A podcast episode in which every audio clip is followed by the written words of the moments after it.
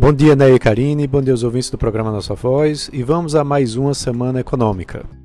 Após uma semana positiva, onde o Ibovespa acumulou uma alta de 4,09%, isso descolado dos mercados internacionais, essa semana agora vai ser de repercussão de uma agenda de poucos indicadores, mas é, indicadores relevantes.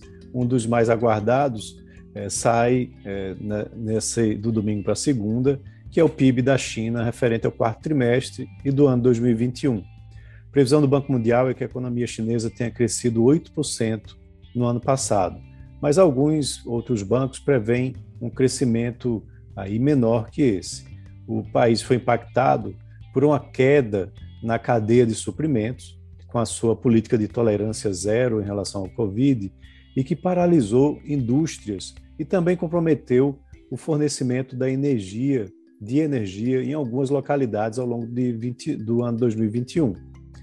Para o quarto trimestre, o consenso do mercado é de que o PIB chinês deve avançar 1,2% na comparação com o trimestre anterior e 3,6% na comparação anual. É um dado é, do passado, né, de 2021, mas pode trazer impactos nas bolsas e principalmente no preço de matérias-primas, principalmente o minério, de ferro. Aqui no Brasil, a gente tem o IBCBR, né, que é o Índice de Atividade Econômica do Banco Central, referente ao mês de novembro.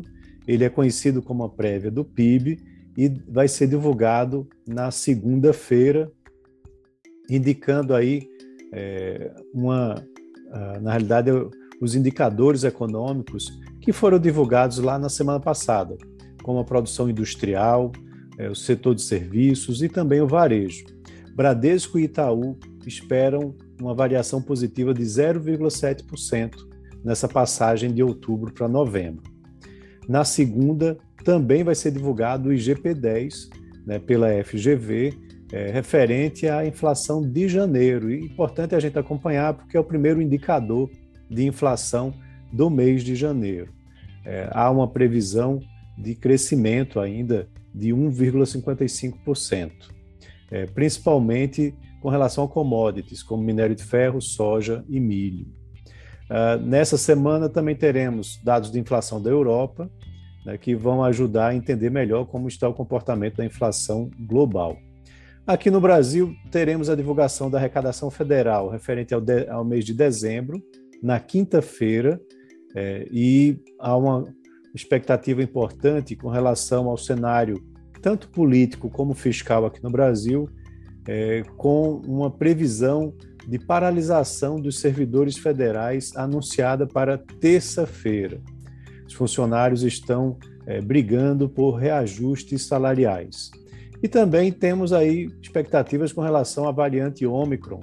Né? A taxa de hospitalização tem sido baixa, né? mas temos que ver se essa tendência vai continuar nos próximos dias né? e como que o, a divulgação também de novos casos vai se apresentar.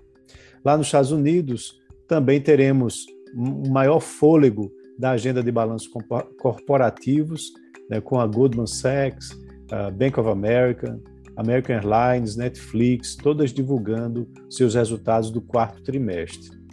E aqui no Brasil, a BR Foods né, vai fazer uma Assembleia Geral Extraordinária já na segunda para propor um aumento de capital através de oferta primária, né, com uh, uma expectativa de captação de algo em torno de 7,8 bilhões de reais.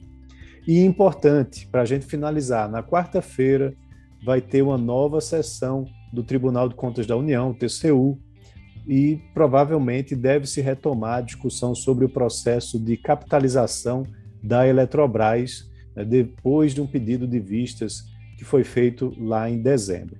Então, essas são as expectativas da semana econômica. Um abraço a todos e um ótimo início de semana.